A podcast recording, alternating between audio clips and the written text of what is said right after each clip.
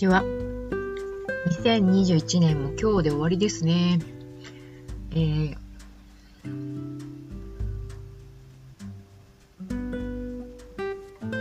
あ、何か言おうとして忘れてしまった。えっ、ー、と、というか、いろんなことが頭の中にバーって浮かんできてしまって、言葉にしないうちに流れていってしまったっていうようなことがまた、あの、よくあるわけですけれども、皆さんはどうでしょうか？隠れ潜水さん HSS 型 HSP 研究家の時田久子です。うーん、何を、あの、心に引っかかることってたくさんあるんですけど、新聞読んでるとやっぱりそういうこう記事に当たることは割と多くてですね、12月31日の、えっ、ー、と、朝日新聞の、あの、大阪市北区のクリニックで25人死亡した放火殺人事件で、その重篤な状態が続いていた容疑者がですね、死亡された、死亡したそうなんですね。えー、原因が、事情聴取ができないまま容疑者が死亡したということで、動機などのその事件の解明が困難になりそうということが報じられている横に、タワマンの住まい住まいの形という記事がありまして、菅谷さんという方が紹介されてます。憧れの湾岸、湾岸のタワマンに暮らし始めた4年前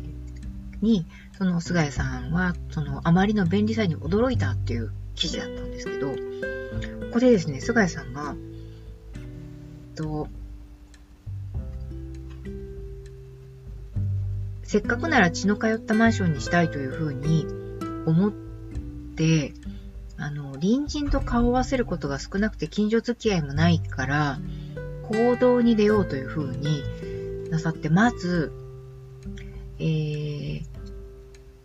理事会に立候補したのかな？そう、管理組合の理事会に立候補したんだそうなんです。この記事ですね、ああ、本当にわかるなっていうか、あの、あの、このマンションに住んでよかった、ここにいてよかったって思える体験って、あの、作り出さないとないですよね。そういう、こう、あの、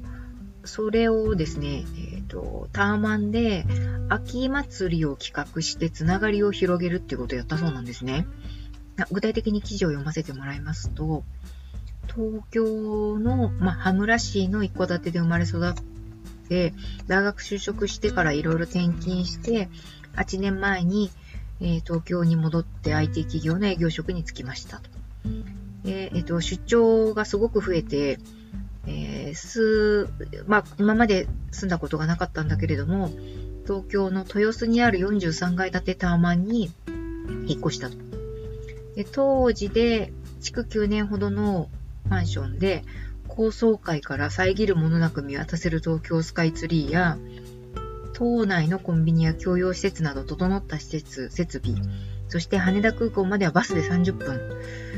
という立地でですね、本当独身の今しかそんな暮らしは試せないなというふうに思って、タワマンに住まわれたんですって。タワマンって言っても、あの、収入とか貯金と相談して、12階の 1LDK に住み始めて、の後に、まあ、ご結婚されて、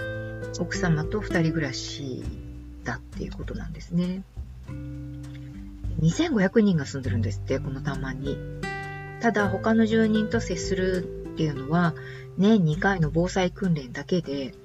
羽村に住んでいた時は当たり前だった隣近所との行き来もなくて、もっと自分のマンションに興味を持って好きになってもらいたいなっていうふうに思われた。菅井さん思われたと。でそのためにはどうしたらいいのかということで、管理組合の理事会に立候補して役員に選ばれ、そこで秋祭りを提案したんですって。みんなが気軽に立ち寄れるっていうふうに考えたから。ところがですね、まあ、こっからがちょっと、あって思ったのは、17人役員がいるんですけど、理事会が思わ思いがけず賛否が割れたそうなんですね。心配されたのは準備の負担。あ自分たちが準備しなきゃならないっていうのはちょっと負担っていう風に感じる気持ちはわかります。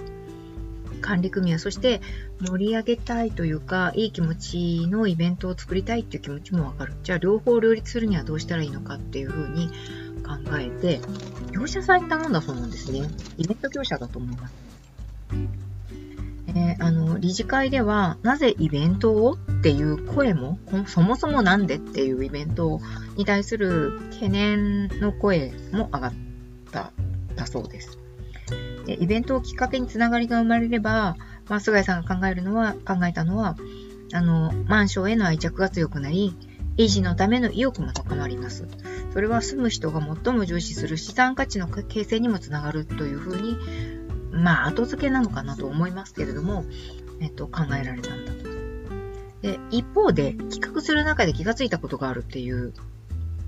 ことが、ああ、本当にその通りと思うところもあるんですけど、若者は楽しいイベントに参加する意欲がある。それはすごいじゃないですか。ただ、自分から積極的に企画しないんですって。地元では誰もが祭りの企画や運営に運営に携わっていた。当時は疑問には思わなかったが、今の時代には即してないんだなっていうことに気がつかれたそうです。それで、あの、そういうこう、作り手の側になる人が少ないということを考えて、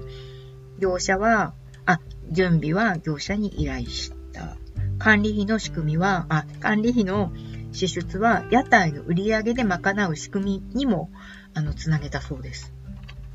それいいですね。管理費の支出が屋台の売り上げで賄えるって、ちょっとこう、大した金額ではないかもしれないですけど、あの、ちょっと皆さんのお財布が若干潤うっていう美味しい、あの、誰もがにっこりしてくれるようなプランですよね。つながりです。で、2年前に開いた初めての秋祭り、近隣住民を含めればって書いてありますけど、なんと1000人以上が顔を出してくれた。共有スペースには焼き鳥や焼きそばの屋台が並んで、夜はララグビーワールドカップのパブリックビューイングもした。これめっちゃ盛り上がりそうですよね。想像できます、頭の中で。え住んでてよかったってみんなに思ってもらいたいっていう風に書いてあるんですけど、うーん、これがゴールじゃないですかね。ここにいてよかったっていう風に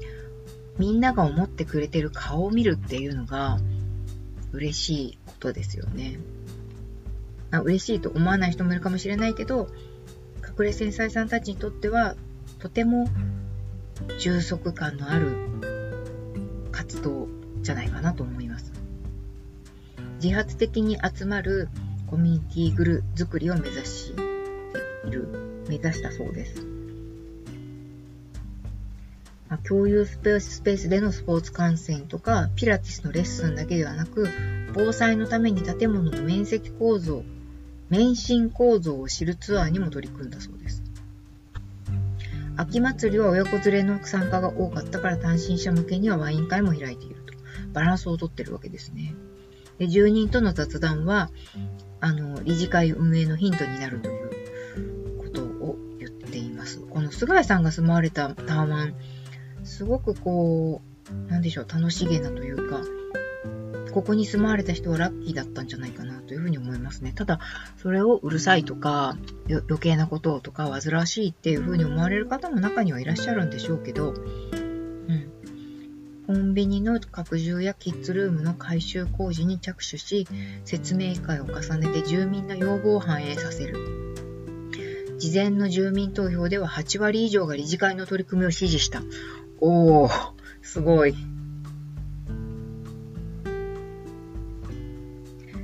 そしてこの記事のまとめとしては、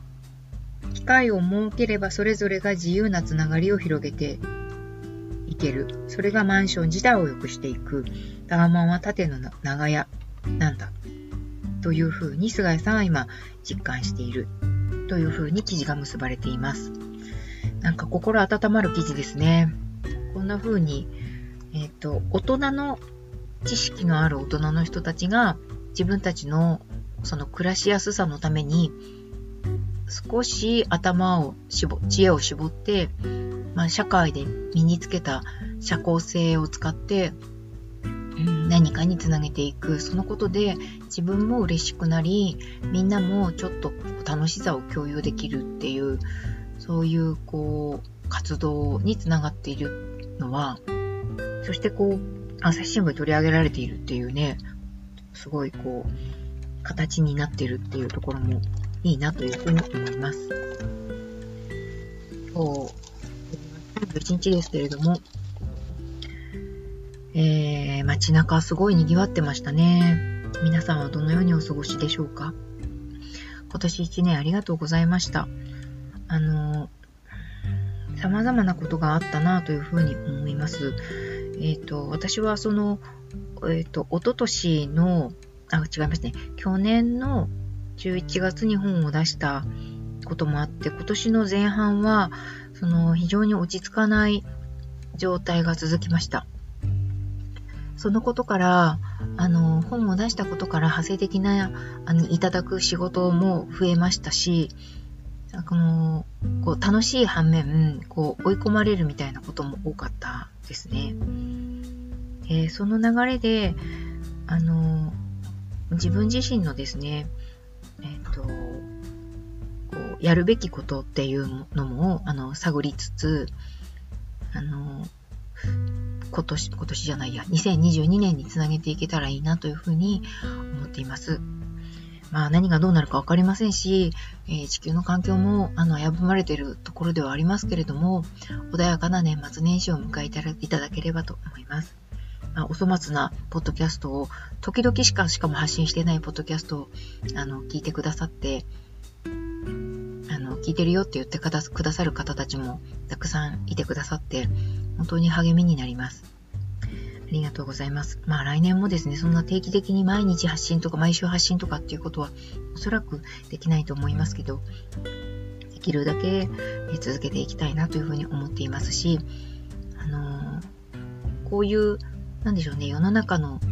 ことを共有するっていうようなこともやり続けたいなと今は思っています。では、良いお年をお迎えください。さようなら。